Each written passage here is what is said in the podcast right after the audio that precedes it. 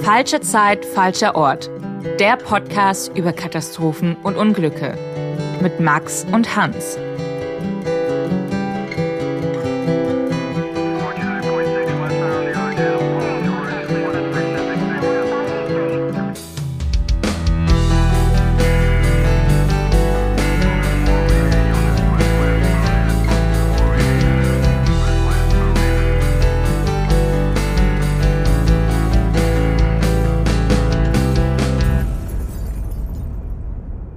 Herzlich willkommen bei Falsche Zeit, falscher Ort, dem Podcast über Katastrophen und Unglücke mit mit Max und mir, Hans. Wir sind Katastrophen-Nerds. Wir sind keine Journalisten. Wir machen eigentlich was ganz anderes in unseren normalen Berufen. Aber wir sind einfach sehr, sehr, sehr interessiert an, an Unglücken, Unfällen aller Art. Und deswegen wollen wir euch dabei mitnehmen, während wir Fälle recherchieren, während wir drüber sprechen, diskutieren und äh, ja, euch einfach einen Einblick darin geben, was wir an diesen jeweiligen Fällen spannend finden. Ja, und muss man natürlich auch sagen, das sind Fälle mit ähm, Toten, mit Verletzten, teilweise wirklich sehr dramatische Fälle. Also wenn es euch damit nicht gut geht, dann ähm, hört es vielleicht nicht oder zumindest nicht alleine. Und den Fall heute, Hans, den hast du vorbereitet. Um was geht's da? Ja, es geht um einen äh, Flugzeugabsturz, aber wir haben ja gerade schon äh, drüber gesprochen. Vielleicht hätten wir über fast äh, was ganz anderes gesprochen. Ja, ich dachte, ich habe einen neuen Fall vielleicht für die Staffel quasi miterlebt oder gefunden. Als ich letztens in Berlin am BER gelandet bin, stand am Rollfeld eine Maschine von United Airlines, also geparkt. Und da war ganz viel Feuerwehr drumherum mit Blaulicht. Es waren ähm, Krankenwagen dabei. Ähm, die Feuerwehr hat doch irgendwie was gelöscht, weil es war ganz viel Wasser so am Boden, am Rollfeld. Und ich habe natürlich sofort aus dem Fenster geschaut und wollte sehen, was da passiert ist. Es war aber, glaube ich, nicht so dramatisch. Also ich habe auch nichts dann irgendwie gefunden. Ich habe natürlich sofort gegoogelt und sonst wie. Ich weiß nicht, was passiert ist. Vielleicht auch irgendwie nur so ein technischer Defekt und als Vorsichtsmaßnahme oder so. Aber es war, ja, doch, doch nichts für Staffel 2. Ja, zum, zum Glück ja eigentlich. Ja, natürlich, ja. Ich, ähm, Dank hatte ja selbst auch meine, äh, vor nicht allzu langer Zeit meine eigene kleine Odyssee mit United, die mich in die Situation gebracht hat, äh, vor der ich mich mein Leben lang gefürchtet habe, und zwar an der Security äh, Leute fragen zu müssen, ob ich nicht vorgelassen oh werden Gott. darf, um noch meinen Flieger zu kriegen. Horror. Äh, ja, wahnsinnig unangenehm. Äh, hat dann noch alles geklappt, deswegen ist es äh, auch nicht wert, eine Folge drüber zu machen. Ich glaube auch, dass äh, unsere Hörerinnen und Hörer das, glaube ich, dann doch nicht so spannend finden wie die anderen Sachen, die wir vorbereitet nicht. haben. Ja, aber ich kann es nachempfinden. Das ist für dich eine persönliche Katastrophe. Genau, zumindest. genau. Ja. Äh, zurück zu dem Fall, den du vorbereitet hast äh, heute. Es geht um ein, eine Flugzeugkatastrophe, um einen Flugzeugabsturz. Ja, wir äh, gehen jetzt einfach mal in äh, die Bundesrepublik der 1970er Jahre und da nehme ich dich einfach mal mit, Max, und dann ja schauen wir mal, was wir, äh, was wir daran, daran finden. 6. September 1971. Die zweistrahlige BAC 111 der Fluglinie Pan International, Flugnummer 112, wartet am Hamburger Flughafen auf die Freigabe zum Start. An Bord sechs Besatzungsmitglieder und 115 Passagiere, die sich auf ihren Pauschalurlaub in Malaga freuen und es kaum erwarten können, dem beginnenden Herbst in Deutschland zu entfliehen und die spanische Sonne zu genießen. Für einige der Passagiere ist es die erste Flugreise. Das Geschäft mit den Urlaubsreisen in Deutschland war in den letzten zehn Jahren förmlich explodiert. Zwischen 1961 und 1971 hatte sich das Fluggastsaufkommen fast verhundertfacht. Ein ganzes Land lernt zu fliegen. Um die Massen an Neuurlaubern in den Süden zu befördern, wurden genauso rasant neue Fluggesellschaften gegründet. Darunter auch die Pan International, eine der Fluggesellschaften, die während des Charterflugbooms von einem Reisebüro gegründet wurde. Am frühen Abend hebt die Maschine ab. Es ist 18.19 Uhr. Doch bereits wenige Sekunden nach dem Start wird die Maschine von zwei ohrenbetäubenden Explosionen erschüttert. Kaum in der Luft fangen beide Triebwerke der BAC 111 Feuer. Um 18.21 Uhr, keine zwei Minuten nach dem Abheben, ist die Maschine bereits wieder am Boden. Als brennendes Wrack, abgetrennt vom Cockpit, neben der neu gebauten Autobahn 7, wenige Kilometer nördlich von Hamburg. Gerade einmal 93 Sekunden war die Maschine in der Luft. Der Absturz der Pan International 112 fordert letztendlich 22 Todesopfer, 45 Menschen werden zum Teil schwer verletzt. Doch wie konnte es zu diesem schweren Unglück kommen? Die Ermittlungen nach dem Absturz erzählen eine unglaubliche Geschichte von Gier, Inkompetenz und Fahrlässigkeit, die die dunklen Seiten des Reisebooms der damaligen Zeit aufdeckt und gleichzeitig beendet.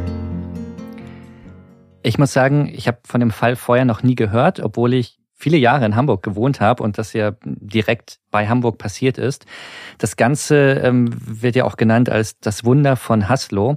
Wer sich nie auskennt, Haslo ist ein äh, kleiner Ort äh, nördlich von Hamburg. Und da in der Nähe ist die Autobahn, die A7, wo dieses Flugzeug dann ja gelandet ist, soweit es noch ging, glaube wenn man, Ja, wenn man das so, wenn man das so nennen möchte, quasi. Ja. Ist aber auch ganz interessant, ähm, dieser Name für diese Katastrophe, das Wunder von Haslo, ist ja auch spannend, weil man eigentlich würde man ja nicht sagen, 22 Todesopfer, 45 Verletzte, dass es irgendwie das so ein, ein Wunder, ein Wunder war. Ja. Es war aber tatsächlich so, dass es hätte noch viel, viel, viel äh, schlimmer ausgehen können. Ich kann dich da gerne mal mitnehmen, einfach wie es, wie es genau passiert ist, sozusagen. Ja. Und zwar äh, musst du dir vorstellen, dieser Charterflug, Pannational 112, Leute haben sich wirklich, haben sich auf ihren Urlaub gefreut. Das finde ich ein sehr, sehr interessanter Aspekt dabei wie viele Leute auf einmal angefangen haben, in den Urlaub zu fliegen. Für uns ist das ja eine der normalsten Sachen der Welt. Damals war es quasi was Neues für viele. Ja, wir sprechen von Anfang der 70er Jahre, ne? 1971. Genau. Ähm, und so wie wir das heute kennen, mit diversen Charterfluggesellschaften, Billigfliegern, das ging da so erst los oder dieser Massentourismus. Genau, also es war wirklich in diesen, in diesen zehn Jahren davor oder in den neun Jahren davor, ab 1961, äh, gab es eine Verhundertfachung des Passagieraufkommens. Wow, ja. Richtig, ja. Also es war die Zeit wirklich, in der das Fliegen oder einfach mal so das Fliegen in den Urlaub erschwinglich wurde für viele. War natürlich auch eine, vor allem äh, in den 60ern dann noch eine wirtschaftlich gute Zeit. Gehälter sind, sind gestiegen. Ähm, Fliegen ist insgesamt günstiger geworden, große Fortschritte auch in der Flugtechnik und so weiter. Und das hat einfach dazu geführt, auf einmal können sich, können es sich Leute leisten, einfach mal so in den Urlaub zu fliegen, nach Spanien zu fliegen, die es vorher einfach nicht konnten. War wahrscheinlich auf der anderen Seite von den Airlines oder den vielen neu gegründeten Airlines auch so eine Art Goldgräberstimmung wahrscheinlich, weil man auf einmal ganz viel Geld auch verdienen konnte äh, mit Flugreisen. Genau, auf jeden Fall, auf jeden Fall. Da, da kommen wir auch auf jeden Fall äh, gleich nochmal zu. Das ist, finde ich, fast einer der, der spannendsten Aspekte dieses Falles, weil er so einen wirklich sehr, sehr interessanten Einblick gibt in genau gerade die Zeit und was auch passieren kann, wenn man ähm, ja in so einer Goldgräberstimmung so, ich sage mal, grundlegende Sicherheitsmaßnahmen nicht beachtet, ähm, schludrig arbeitet, fahrlässig arbeitet und so weiter. Da sind wir beim Thema. Was ist an diesem 6. September 1971 genau passiert? Also, die wir sind jetzt, wir fangen mal, wir fangen mal so an. Die Maschine ist noch, ist noch am Hamburger Flughafen, steht dort noch auf dem Boden, äh, fliegt dann um oder hebt um 18.19 Uhr dann ab und dann ist es wirklich innerhalb kürzester Zeit. Also es muss, wenn, wenn man sich die ähm, Aussagen von damaligen Passagieren anschaut, das muss wirklich wenige Sekunden eigentlich, also vielleicht, lass es 20, 30 Sekunden nach Abflug gewesen sein, hören die Passagiere auf einmal zwei Explosionen oder zwei, zwei laute, zwei laute Geräusche. Und was in diesem Moment passiert ist, dass beide Triebwerke einfach explodiert sind. Feuerfang, funktionieren einfach nicht mehr und das wirklich äh, zum Zeitpunkt, wo die Maschine auch gerade erstmal wenige hundert Meter in der Luft eigentlich erst ist. Und das sorgt natürlich erstmal dafür, Piloten müssen sich darüber äh, klar werden, was, was machen die jetzt in diesem Moment.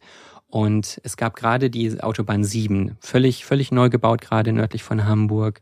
Und deswegen auch das Wunder von Haslo, der äh, Pilot überlegt sich, okay, um jetzt noch irgendwie diese Maschine retten zu können, müssen sie es eigentlich irgendwie schaffen, auf dieser Autobahn zu landen. Finde ich auch eine krasse Idee, dass, dass er das in Erwägung zieht, weil ich glaube, das erste ist ja, man kehrt zurück zum Flughafen oder zu einem anderen Ausweichflughafen. Und dass man jetzt eine Autobahn nimmt, hat mich äh, jetzt sehr erinnert an das Wunder vom Hudson in New York ja. vor ein paar Jahren ich weiß gar nicht, wie der Kapitän da hieß, Sully. Sully äh, genau, Sully, ja. ja. Ähm, war ja ähnlich. Das war ja auch wirklich ein Wunder, weil ich glaube, jeder überlebt. Ich meine schon, ja. Ja. Und ähm, dass, dass er auf die Idee kommt, diese Autobahn zu nutzen, finde ich auch krass, ja. Ja, also vor allem auch diese Entscheidung innerhalb von wenigen Sekunden treffen zu müssen. Ja. Also das ist ja wirklich so eine Entscheidung über Leben und Tod nicht nur von einer Person, sondern von hier in diesem Fall ähm, Dutzenden Personen da dann halt in der Sekunde, okay, wenn man das noch irgendwie retten kann, dann nur indem man auf der Autobahn dort landet. Und die war halt äh, ganz neu, frisch fertiggestellt. Ähm, ich habe auch einen Bericht gefunden von einer Familie am Boden, die äh, quasi noch über die Autobahn gefahren ist, äh, Mutter mit ihrem Kind und sozusagen äh, das noch im, im Rückspiegel, glaube ich, gesehen hat, wie diese Maschine auf einmal Ach, dann äh, ja, ja. Ähm, auf die Anflug auf diese Autobahn genommen hat. Ja. Zum Glück war es aber so, dass es ansonsten relativ leer war. Also es war jetzt nicht, muss man sich jetzt nicht wie eine vollbefahrene Autobahn vorstellen, sondern also nicht so wie die A7 heute ist. Muss genau, ja. genau. Es waren dann eben doch noch andere Zeiten. Ja. Also die Maschine ist jetzt in der Luft, beide Triebwerke sind ausgefallen. Der Pilot nimmt Anflug auf die Autobahn und schafft es tatsächlich, dort auf der Autobahn zu landen. Mhm. Ähm, die Maschine setzt auf, aber weil es natürlich eine Notlandung ist, verläuft nicht alles nach Plan. Eines der Fahrwerke bricht ab und sorgt dafür, dass das Flugzeug ähm, Schieflage bekommt. Also man muss sich vorstellen, äh, nach dem Abbruch des Fahrwerks bewegt sich die Spitze des Flugzeugs inklusive des Cockpits so nach schräg vorne links, während der hintere Teil des Flugzeugs sich immer weiter nach rechts schiebt. Also das Flugzeug fängt an, sich nach links zu drehen.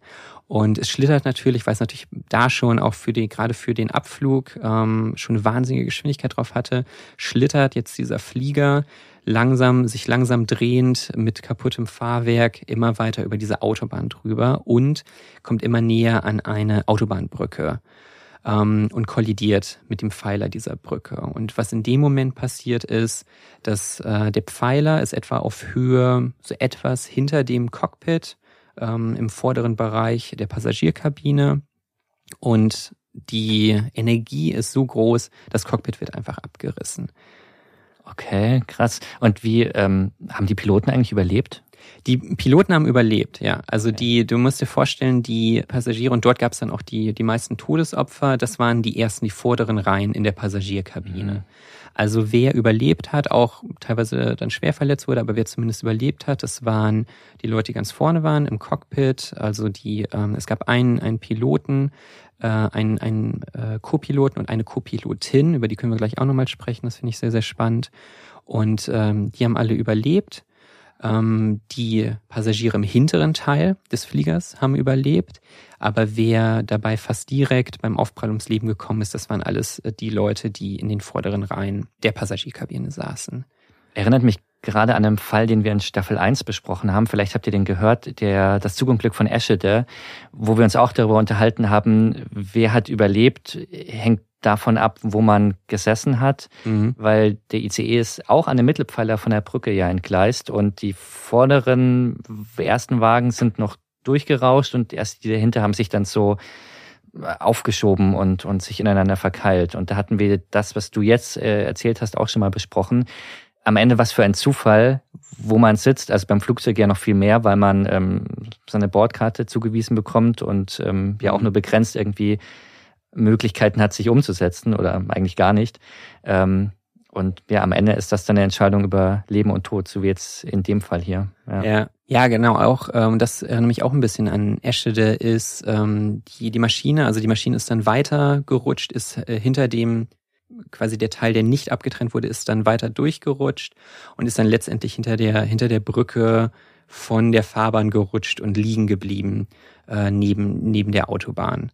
Gibt es auch viele interessante Bilder von, die verlinken wir natürlich äh, für unsere Zuhörerinnen und Zuhörer ähm, aus einem interessanten Artikel, weil direkt auch teilweise Leute vor Ort waren, die dann auch Bilder machen konnten und so weiter. Es gibt so einen ganz guten Eindruck davon, so dieser schwelende Passagierkabine ohne Cockpit, die so neben neben der Autobahn liegt. Ähm, dunkle Rauchschwaden ziehen über, ist ja recht ländlich da dann auch, so ja. direkt so aus Hamburg raus, äh, neben einem Bauernhof daneben und die, dieser ja schwelende Flieger, der dort dicke schwarze Rauchschwaden über dieses ländliche, ähm, ländliche Gebiet dort ziehen lässt.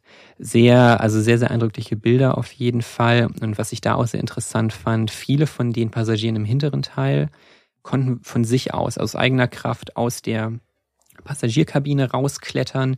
Die hat dann auch relativ ähm, kurz danach, also ein paar Minuten nach dem Absturz, angefangen zu brennen. Aber es konnten sich alle selbst retten. Und das hat mich an Eschede erinnert, weil es ja dort auch war, dass einige für einige war es eine absolute Katastrophe und für andere war es, die ja quasi völlig unversehrt ja. geblieben sind. Die, die teilweise mit ihrem Koffer ausgestiegen sind und dann natürlich ähm, völlig geschockt und, und desorientierter äh, auf dem Gleis standen, aber sie konnten ja normal aussteigen fast schon. Ja, ja. ja finde ich verrückt, so wie äh, bei der gleichen Sache so völlig unterschiedliche Perspektiven entstehen ja. können. Ja. Und wobei es dann natürlich gut war, also konnten sich selbst retten, ähm, konnten dieses, diesen abgestürzten Flieger verlassen, bevor es dann auch wirklich angefangen hat, ähm, schwer zu brennen. Es haben relativ viele überlebt, muss man auch sagen. Genau, ja. genau. Also 99 Überlebende waren es insgesamt. Also es gab deutlich mehr Überlebende als, als Todesopfer, zum Glück. Ja. Und das, das Ganze ist ja auch in, in, in kürzester Zeit passiert. Also vom Abheben der Maschine bis zur Explosion der Triebwerke und dann dieser Notlandung, wenn man es so nennen will, das waren ja wirklich ja. Nicht, über eine Minute knapp, oder? Genau, drei, also die Maschine war 93 äh, Sekunden gerade mal in der Luft, ja. dann, dann der Absturz, ähm, bis es richtig angefangen hat zu brennen, sind auch nochmal so fünf, sechs Minuten vergangen. Also du kannst dir quasi vorstellen, die Leute sind von unter zehn Minuten sind die von, ich freue mich auf meinen Urlaub in Malaga, zu, sie müssen sich aus einem abgestürzten Flugzeug retten. Ja, der da hat sich die Situation gewandelt, ja. ja. ja. Ähm, genau, finde ich, finde ich absolut faszinierend. Ja, vielleicht wirklich auch so ein Grund, ähm, ich weiß nicht, wie dir das geht, wenn du im Flugzeug sitzt und du hörst die äh, Sicherheitsvorkehrungen, es ist ja immer das Gleiche und wo sind die Notausgänge und Leuchtstreifen auf dem Boden und so. Ich weiß nicht, wie aufmerksam du dazu hörst, auch wenn man natürlich aufmerksam zuhören soll und äh, Kopfhörer rausmachen und so weiter ich denke halt, ja, gut, habe ich jetzt schon so oft mhm. gehört. Und ähm, also was ich schon mache, ich schaue schon immer, wo der nächste Notausgang ist. Irgendwie aus, weiß ich nicht, das mache ich schon immer. Ähm, aber das war's dann auch. Und ich meine, jetzt in dem Fall ähm, ist es halt wirklich, weil wie du sagst, innerhalb von, von Minuten war von der Urlaubsstimmung bist du in einer absoluten Katastrophe mhm. und ähm, willst du aus dem Flugzeug dann raus, was auf einmal auf einer Autobahn steht, äh, nur noch zur Hälfte irgendwie ähm, komplett ist und es fängt an zu brennen und so. Und genau in dem Moment willst du ja nicht erst noch überlegen, Moment mal, muss ich jetzt nach vorne oder nach hinten laufen und ja, also vielleicht sollte man ja doch immer in Zukunft ähm, wirklich aufmerksamer zuhören, ja, auch wenn Fliegen ja. natürlich sehr sicher ist. Genau, das ist nämlich ein anderer Punkt. Äh, in den letzten 53 äh, Jahren hat sich natürlich sehr, sehr, sehr viel getan, was Luftsicherheit angeht. Denn der Grund dafür, dass auf einmal die beiden Triebwerke explodiert sind nach dem Abflug, war zurückzuführen auf wirklich absolut grobe Fahrlässigkeit. Und zwar war es so, dass der Flieger etwas zu schwer war. Und äh, was man dann macht oder auch damals schon gemacht hat, ist, man lässt Wasser einspritzen in die, in die Triebwerke beim Abheben. Es ist nämlich so, dass Flugzeuge natürlich auf einmal natürlich sehr, sehr, sehr schnell abheben müssen, einfach um überhaupt in die Luft zu kommen. Und die Limitierung hier ist die Temperatur im Triebwerk. Äh, es ist natürlich deutlich wärmer, als wenn das äh, Flugzeug jetzt bei einer Höhe von beispielsweise den, ne, diesen typischen 10 Kilometern quasi fliegt, wo sehr, sehr niedrige Außentemperatur und so weiter. Und wenn man jetzt hier so eine ganz normale 10 bis 15 Grad Celsius hat am Boden, dann können die Triebwerke nicht so heiß werden wie in der Luft. Dementsprechend kann weniger Schub aufgebaut werden, weniger Geschwindigkeit äh, aufgebaut werden. Und deswegen ist die äh, Temperatur des Triebwerks, das ist quasi der limitierende Faktor, wenn es darum geht, Geschwindigkeit beim, beim Abheben aufzubauen. Und was dann eben gemacht wird, es wird Wasser in mineralisiertes Wasser wird eingespritzt. Also zur die, Kühlung einfach. Genau, auch. zur Kühlung mhm. einfach. Mhm. Also durch dieses Wasser werden die Triebwerke runtergekühlt.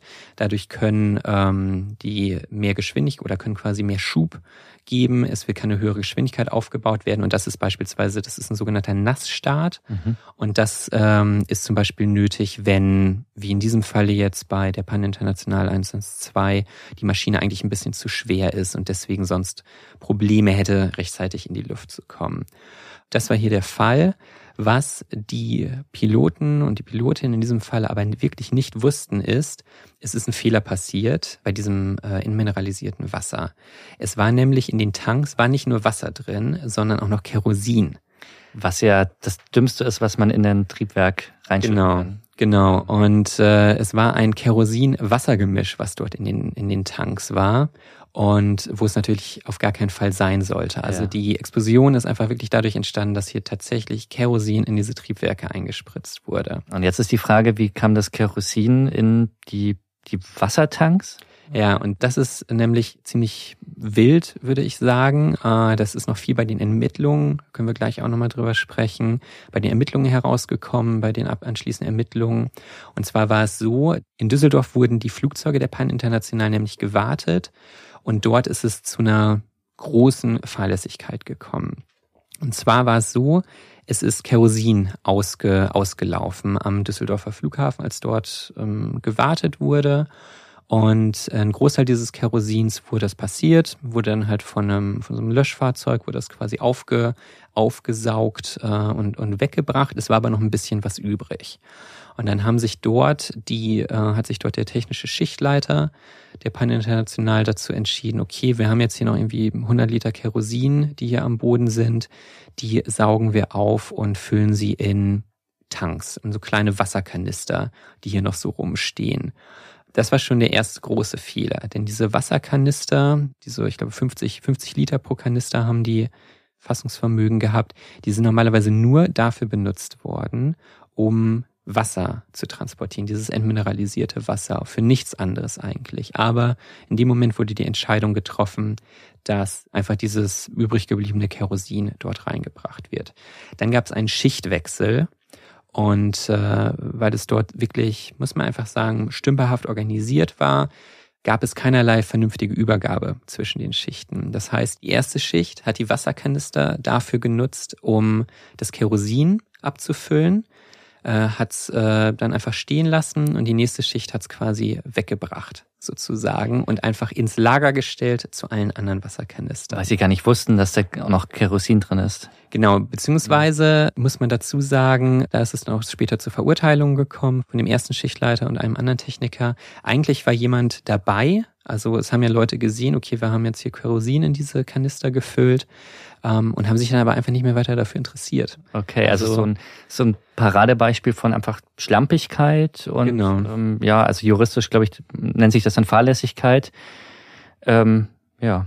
Genau, so, so sehenden Auges haben die gesehen, äh, da ist das jetzt abgefüllt worden in Kanister, die eigentlich nicht dafür genutzt werden sollten und danach aber hier meine Schicht ist jetzt vorbei, interessiert mich nicht mehr, da muss sich jetzt jemand anderes drum kümmern. Ja. Und so konnte es dann passieren, dass zwei, dass zwei Kanister voller Kerosin da in, in einen Lagerraum gestellt wurden. Und als die Maschine, die später dann eben in Hamburg äh, losflog, äh, die war vorher in Düsseldorf, als äh, dann klar war, okay, die, die brauchen jetzt irgendwie ihr Wasser. Nicht alle Flug, äh, Flughäfen hatten immer so Wasser verfügbar, ja, okay. deswegen wurde das quasi mhm. mitgenommen. Mhm.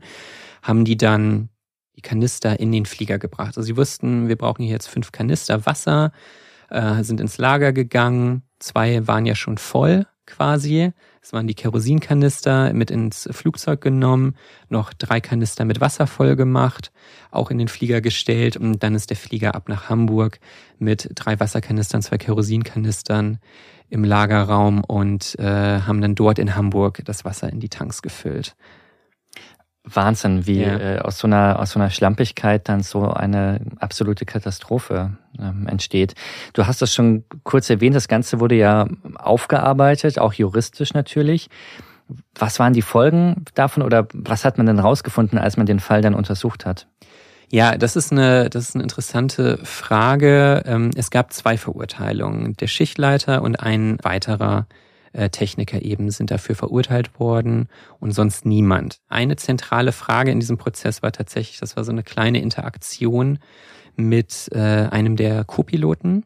Und zwar nämlich als der Inhalt der Tanks abgefüllt wurde, wurde der Co-Pilot darauf aufmerksam gemacht äh, von jemandem vor Ort, das würde nach Kerosin riechen. Mhm. Also quasi so irgendwas stimmt hier nicht. Ähm, sondern dass hier irgendwie was nach Kerosin riecht und der Co-Pilot hat dann erwidert, äh, hier riecht alles nach Kerosin. Also hat das also, überhaupt nicht ernst genommen? Nee, genau, ja. hat's nicht, hat's nicht ernst genommen. Deswegen, es wurde tatsächlich sogar vor Gericht wurden dann halt auch, ähm, es muss dann natürlich auch irgendwie für, für die Richter, es ist natürlich irgendwie nachvollziehbar sein, kann das passiert sein, ist das ist das realistisch, äh, dass der dann einfach sagt, hier riecht alles nach Kerosin. Dann wurde er tatsächlich vor Gericht, wurde hier einmal hier Wasserkanister vorgesetzt, einmal so ein Kerosinkanister mhm. und dann wurde einmal geschnuppert. Kann man das anhand des Geruchs festmachen, dass hier irgendwie vielleicht was nicht richtig ist, weil äh, anscheinend Kerosin nicht so stark riecht wie jetzt zum Beispiel so ein Benzin. Also man muss okay. sich das anscheinend nicht so wie eine Tankstelle vorstellen, sondern dass es tatsächlich nochmal so einen anderen Geruch hat. Und ja, schwer zu sagen, ich weiß es nicht. Also für mich erscheint es fast schon logisch so, ja klar, an so einem Flughafen wird irgendwie viel mit Kerosin, es werden Flugzeuge getankt und so weiter. Kann ich mir schon irgendwie vorstellen, dass der dann sagt, hier riecht alles nach Kerosin. Ja, ich finde es jetzt auch nicht so abwegig, weil Piloten machen ja auch vor jedem Start ihren Outside-Check und laufen ums Flugzeug rum und nebenan wird eine Maschine betankt und oder ihre eigene. Also ich kann mir schon vorstellen, dass man sich so an diesen Geruch gewöhnt, dass, also mein Frischluft ist das ja nie, was man dann da irgendwie zum Flugfeld äh, riecht. Insofern Klingt für mich jetzt auch irgendwie nachvollziehbar, ja. Ja. Was ich daran sehr interessant fand, war, ich habe einen Artikel vom Spiegel gefunden aus dem Jahr 1974. Ähm, also drei Jahre hat letztendlich die, die Aufarbeitung fast gedauert. Und dort schreibt der Spiegel, das fand ich ganz interessant, nach der Verurteilung eben von diesen zwei Technikern darüber, dass es ein unbefriedigendes Urteil war. Hier, ich äh, lese einfach mal einmal vor. Das Urteil der ersten großen Strafkammer beim Landgericht Kiel, demzufolge die Mechaniker Bernd Seifert, 32 und Erich Duvenhorst, 45, das Flugzeugunglück von Haslo verschuldet haben. Er ging ordnungsgemäß im Namen des Volkes. Doch die Bevölkerung empfindet dieses Urteil als unbefriedigend. Es hat einmal mehr den kleinen Mann getroffen. Die wahren Schuldigen, die Herren in der Chefetage, sind wieder davongekommen das ist was, was wir schon bei ganz vielen Fällen am Ende, wenn wir uns über die juristische Aufarbeitung unterhalten, ähm, festgestellt haben, dass es oft ja nicht an einzelnen Personen liegt, sondern ein System versagt hat und man dann leicht irgendwie ein Bauernopfer findet, um die juristisch zu bestrafen, dann ist das Ganze strafrechtlich abgeschlossen. Aber es steckt eigentlich mehr dahinter. Und das ist bei dem Fall, glaube ich, ähm, besonders so, denn du hast es ja am Anfang erwähnt, die 70er Jahre, das war eine Aufbruchstimmung in der Luftfahrt. Es kamen Airlines ganz schnell, wurden die aus dem Boden gestampft und ähm, viele wollten einfach viel Geld verdienen. Und die Ursachen für dieses Unglück hier liegt ja auch in diesem Zeitgeist ähm, mhm. dieser Luftfahrtindustrie damals. Genau das. Also die, ähm, das haben wir auch schon bei vielen Fällen, auch beispielsweise in der ersten Staffel schon gehabt. In der Regel sind es, also hier ist es natürlich irgendwie relativ klar, fast schon oder, oder fast vermeintlich klar, dass hier da eben dieses Kerosin falsch abgefüllt wurde, hat sich niemand mehr drum gekümmert und so weiter. Also ja, ich denke, da kann man sagen, definitiv grobe Fahrlässigkeit, aber wir haben ja auch aus vielen Fällen bereits gelernt, ähm, es gehört immer was dazu. Es gehört vor allem auch immer eine Umgebung dazu, ähm, eine, eine Organisationsumgebung in der sowas überhaupt möglich ist, weil die ja letztendlich so auch die Parameter setzt für, wie sind da die Abläufe und so weiter. Achtet da jemand darauf, dass, dass es zwischen Schichten richtige Übergabe gibt und so weiter. Also Sachen, die häufig als, ich sag mal so individuelle Fahrlässigkeit erscheinen, da steckt in der Regel steckt eine viel, viel größere Katastrophe dahinter quasi, was die Organisation angeht. Und hier ist es genau auch so. Wenn wir uns nochmal die Airline anschauen, Pan International, was für eine Airline war das überhaupt? Wie waren da die Strukturen? Ja, das ist eine, äh, eine Charterfluggesellschaft gewesen, die aus einem Reisebüro heraus entstanden ist. Ähm, das Reisebüro hat gemerkt, es kommt dem Passagieraufkommen nicht mehr hinterher und hat seine eigene Airline gegründet. Und das war eine Zeit, wie gesagt, das absolute Goldgräberstimmung, Passagierzahlen schnellen in die Höhe. Es müssen schnell Airlines her, die die Leute auch dann wirklich in den Urlaub bringen können.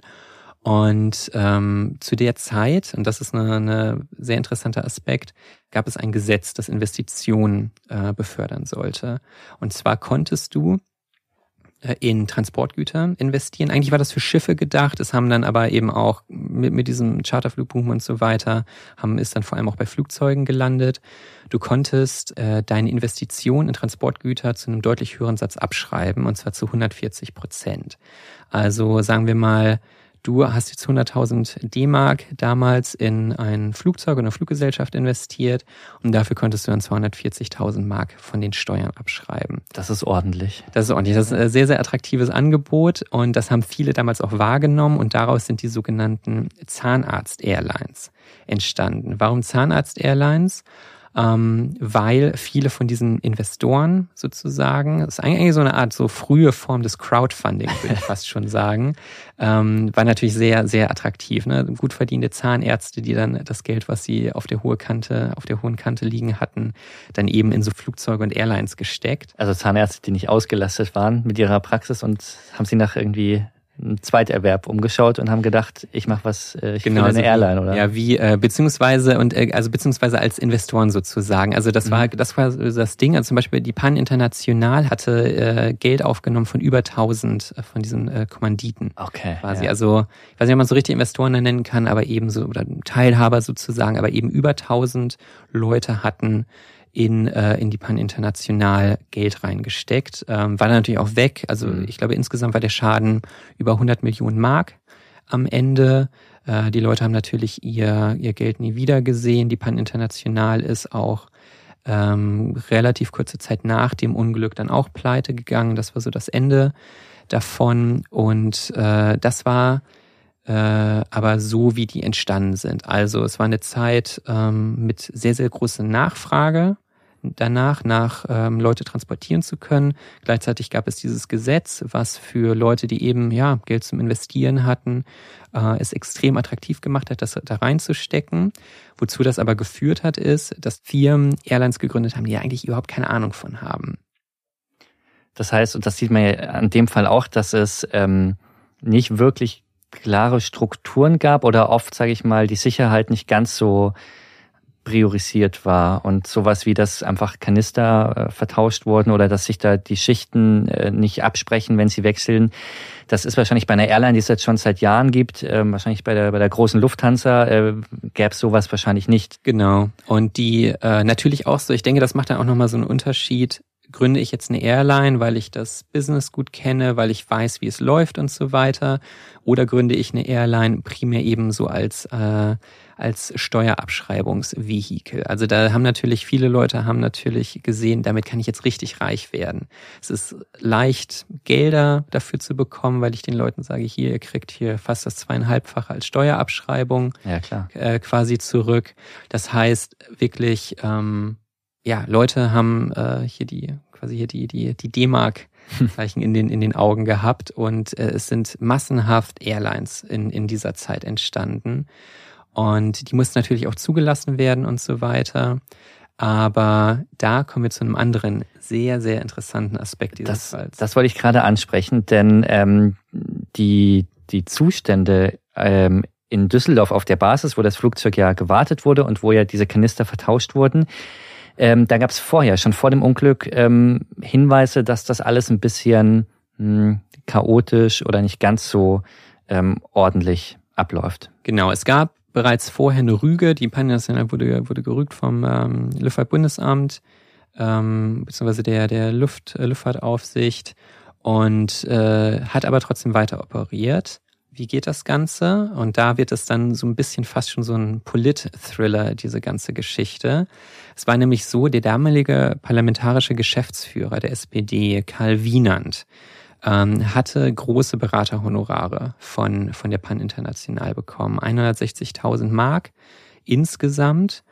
Und ähm, es wird gemunkelt und das ist nie hundertprozentig aufgerollt worden. Es gab natürlich ähm, äh, Ermittlungen sozusagen dazu. Calvinan musste sich rechtfertigen, äh, aber letztendlich ist das Ganze einfach so ein bisschen ins Leere verlaufen und die Theorie ist natürlich oder war auch damals natürlich, er hat ähm, er hat Geld bekommen von der Pan International, um dann und das wird später dann Ministeriumsreferent aussagen, um selbst noch kurz vor dem Unfall Druck auf das Bundesverkehrsministerium auszuüben, bei der Pan International quasi ein, eine Genehmigung einmal zu erreichen und ja, kann man fast so sagen, ein Auge zuzudrücken bei dem, wie die Pan International geführt wird.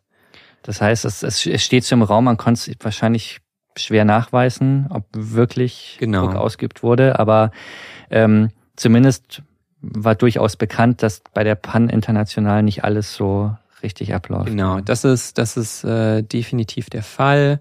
Und in der Hinsicht, wenn man das einmal so alles so zusammenführt, ich glaube, dann macht äh, oder gibt auch dieser Spiegelartikel etwas mehr Sinn. Also wenn man sich das anschaut, zwei Techniker letztendlich, zwei Mechaniker sind am Ende verurteilt worden dafür. Aber wer wirklich völlig ähm, schuld oder gut, ähm, also wer einfach davon gekommen ist, sind natürlich zum Beispiel einmal die Chefs der Pan International, ähm, der einer der Gründer, der auch vorher dieses Reisebüro geführt hat, der wird später auch mal aussagen, dass er fast selbst überrascht war, wie leicht es war, zu der Zeit so eine Airline zu gründen. Äh, auch ohne Ahnung davon zu haben, eben wie man eine Airline führt, wie man sich da um alles kümmert und so weiter. Also er war, der war fast selbst, oder zumindest später, später, war er selbst fast fassungslos, wie, wie leicht es einfach war, wie viel Geld sie bekommen konnten, um ohne Vorerfahrung diese Airline zu gründen. Das heißt, die Pannationalchefs sind davon gekommen. Beispielsweise auch Karl Wiener, der anscheinend doch irgendwie da drin verstrickt war, ist, ist davon gekommen. Und am Ende sind es wirklich nur diese beiden Techniker gewesen, die eine direkt nachweisbare Schuld an der Geschichte hatten. Die Pan International, muss man auch sagen, die gab es dann nicht mehr lange, also so gut ein Jahr nach dem Unglück ähm, ist sie dann, ja, quasi, hat sie zugemacht, hat sich ja. wahrscheinlich auch nicht mehr erholt von diesem ähm, Absturz. Es gibt noch, ähm, finde ich, zwei ganz interessante Personen und, und eine besonders, und zwar ähm, die beiden Piloten. Du hast ja auch äh, erzählt, die beiden haben überlebt und es gab eine Co-Pilotin, das war, glaube ich, damals für die Zeit Anfang der 70er ähm, schon noch was Seltenes. Ähm, Elisabeth Friske hieß sie und war, glaube ich, die erste Jetpilotin sogar in Deutschland. Ja, also genau, an Bord war die äh, erste Jetpilotin Deutschlands. Ähm, es gibt ein Bild von ihr, das fand ich sehr, sehr spannend, da habe ich, ein, hab ich einen Artikel auch darüber gefunden. Es waren halt natürlich auch einfach sehr, sehr andere Zeiten damals noch. Eine Sache, die ich absolut verrückt fand, war, sie wurde dann auch zu Hause besucht. Sie war schwer verletzt, also sie hat überlebt, aber schwer verletzt. Sie hat ähm, schwere, ich glaube sogar fast einen Unterschenkel sozusagen verloren ähm, bei dem Unfall. Und dann wird sie zu Hause besucht von Reportern, äh, die sie interviewen und in der Zeitung damals wird sie dann dargestellt als sie, sie liegt dann mit einem äh, Bein im Gips, liegt sie dann irgendwie auf dem Sofa oder Bett und strickt. Als wäre, als wäre das ein, ähm, und das ist natürlich, ne, hat natürlich der, der Pressefotograf ne, gesagt, hier irgendwie ja. toll, das ist genau das Motiv, was wir haben wollen. Ähm, finde ich, finde ich echt verrückt. Also ich glaube, das ist vielleicht auch so ein Frauenbild der 70er Jahre, genau, oder? Dass man genau. sagt, was, was macht jetzt so eine krankgeschriebene Pilotin? Naja, sie ist eine Frau, sie wird doch nicht stricken. Genau, also das, mhm. äh, das ist schon echt wild, dass äh, damals wirklich so die erste, also im Grunde genommen bahnbrechende Revolutionäre, die da halt als erste deutsche Pilotin hier die Jets fliegt. Und das war ja auch noch die Zeit, also es ist auch nochmal so, ähm, warum ist es relevant, dass es ein Jet ist, weil das war auch so die Zeit, wo es von den Propellermaschinen hinging mhm. zu den großen Jumbo-Jets und so weiter. Großer Umbruch auch in der Zeit. Ja, und dann lässt man die da stricken fürs, äh, fürs äh, Pressebild. Ja. Schon, schon verrückt. Auch absurd. Ja. Ähm, sie ist sogar nochmal ins Flugzeug gestiegen, als sie dann wieder gesund war. Ähm, hat sie wieder als Pilotin gearbeitet sogar. Ja, sowohl sie als auch ihr Kollege, der Kapitän, die haben keine, keine Linienflüge mehr gemacht danach. Ihr Kollege ist, äh, ist tatsächlich dann, ähm, ja, eigentlich hatte quasi die Seiten gewechselt und ist, ist äh, zur Luftfahrtaufsicht gegangen. Ähm, auch, auch, eine, auch interessanter Wehrgang. Aber bei ihr ist es so, sie hat als Pilotin weitergearbeitet und ist dann, und das ist genau wirklich sehr spannend, 17 Jahre später war sie in einen zweiten Unfall verwickelt. Und zwar, das ist der Travel Air Unfall. Sie, das ist ein Business Jet gewesen, also so ein, so ein kleiner, kleiner Learjet für kleinere Gruppen. Und das war der Travel Air Unfall, bei dem es nur einen einzigen Überlebenden gab. Das heißt, sie ist auch bei dem, um, bei dem Unfall dann ums Leben gekommen, letztendlich bei ihrem zweiten Flugzeugunglück. Der einzige Überlebende in dem Unfall war Uwe Barschel. Das war damals, ah. wenn dir genau den Namen kennt man, ja. das war damals der Ministerpräsident von Schleswig-Holstein.